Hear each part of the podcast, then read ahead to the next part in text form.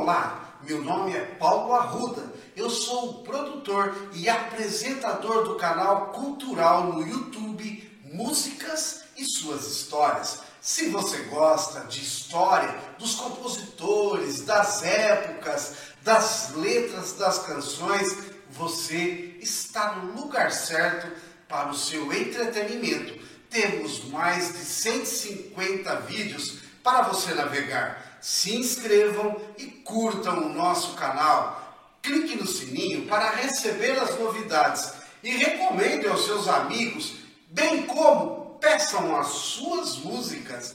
É um trabalho cultural feito com muito carinho que objetiva valorizar e manter viva a nossa tão rica música popular brasileira nesses últimos 120 anos. E hoje serão dois episódios nós vamos falar sobre um dos maiores cantores, compositores, sambistas e poeta desse nosso Brasil. Todos os brasileiros deveriam conhecer a sua biografia.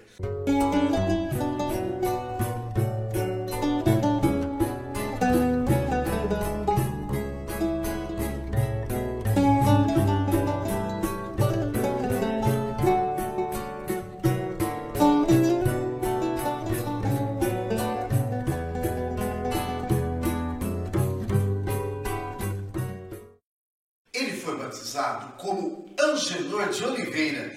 Porém, ele é conhecido como Cartola. Nasceu no Catete, no Rio de Janeiro, que na época era a capital do Brasil, no dia 11 de outubro de 1908.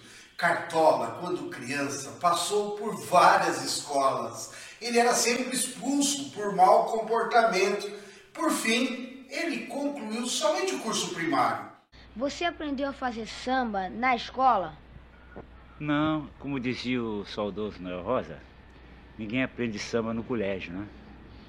Eu faço samba porque a natureza assim quis, a musa me abraçou, achou, me escolheu para fazer como escolher outros colegas meus, e a gente faz, sem precisar de estudo algum, às vezes. Né? Às vezes há pessoas que têm. Há compositores que mal sabem assinar o nome, faz músicas muito bonitas e letras também. Em 1919, com 11 anos de idade, era final da Primeira Guerra Mundial. Seus pais se mudam para o Morro da Mangueira, onde Cartola começou a frequentar a vida boêmia e as rodas de samba. Nessa época ele tocava violão e um cavaquinho que ganhou de seu pai quando ele tinha 8 anos de idade.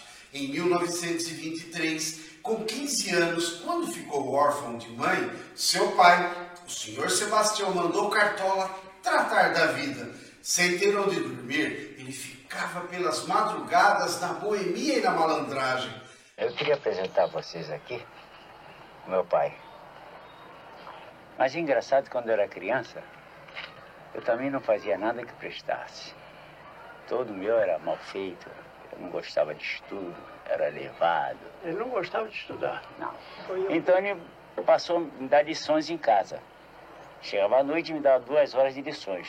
Mas eu pouco, pouco prestava atenção às, às lições, que ele me dava lição. Eu estou estudando aqui, ele está tocando violão. Então, não sabia se eu aprendi a ler ou se aprendi a tocar violão. Para se sustentar, ele trabalhou em uma tipografia, trabalhou como lavador de carro e depois na construção civil, onde aprendeu a profissão de pedreiro e de pintor de paredes. Ele usava um chapéu coco para se proteger da tinta e do cimento, e assim foi que nasceu o apelido de Cartola. Em 1926, com 18 anos, ele vai morar junto com a sua vizinha de barraco, a Deolinda da Conceição, mulher que acabou cuidando dele. Ela era casada, sete anos mais velha e tinha uma filha adotada chamada Creuza. Ele acolheu e criou a Creuza como se fosse a sua filha. Ela, com 16 anos de idade, demonstrava interesse em namorar, sair com as amigas, através dessa relação entre os dois. O Cartola, zeloso, em tom de aconselhamento, compõe um dos seus maiores sucessos, a música O Mundo é um Moinho. A música é de 1943 mas ela só foi gravada por Cartola em 1976. Ainda é cedo, amor, mal começaste a conhecer a vida, já anuncias hora da partida, sem saber mesmo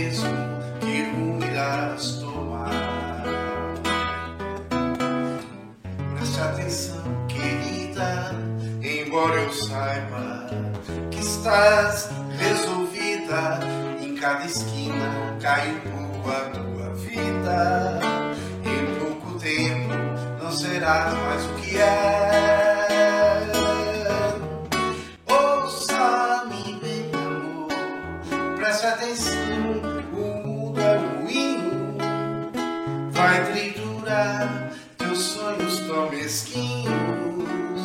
Vai reduzir as ilusões a pó. Preste atenção, querida, em cada amor tu herdarás só o cinismo. Quando notares, estás à beira do abismo, abismo que cavastes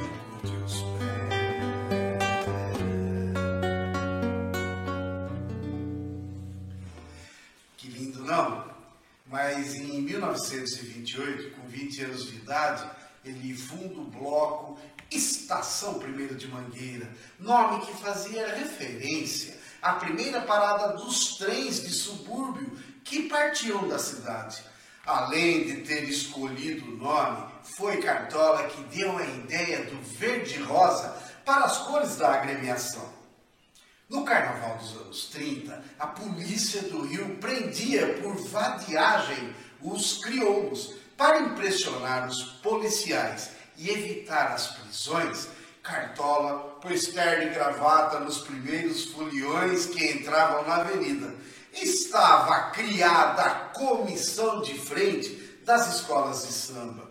Nessa época, seu principal parceiro de composições de boemia, carnaval, foi Carlos Cachaça.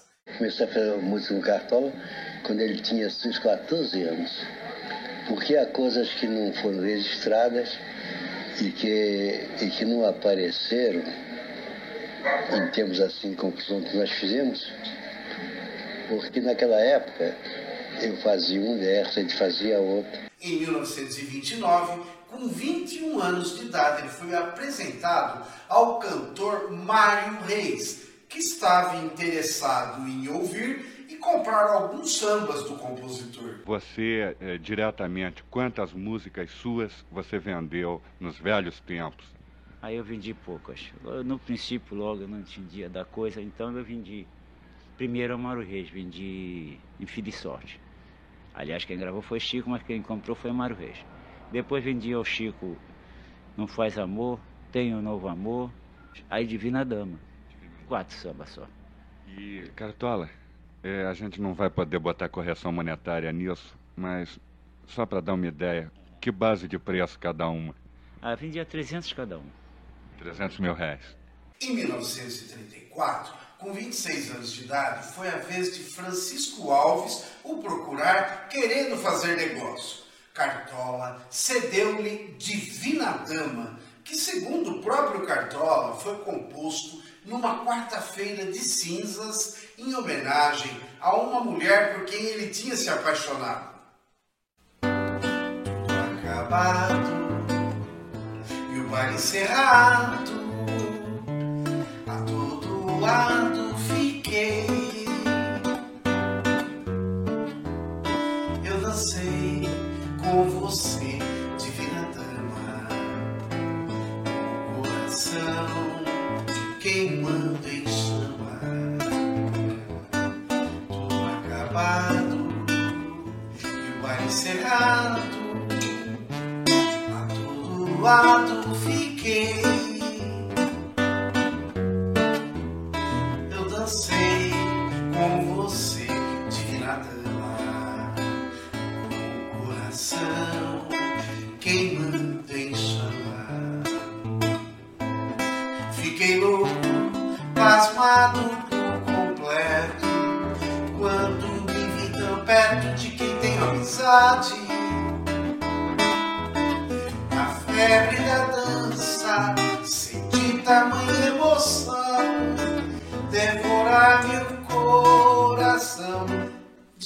dama. Tudo acabado e o pai encerrado. A todo lado fiquei.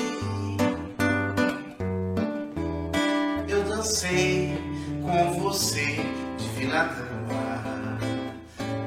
Coração queimando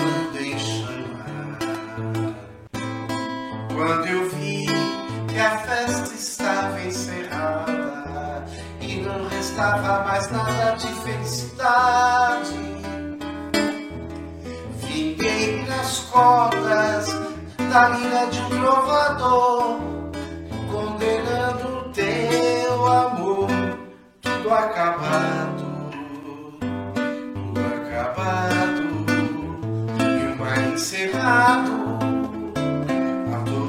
a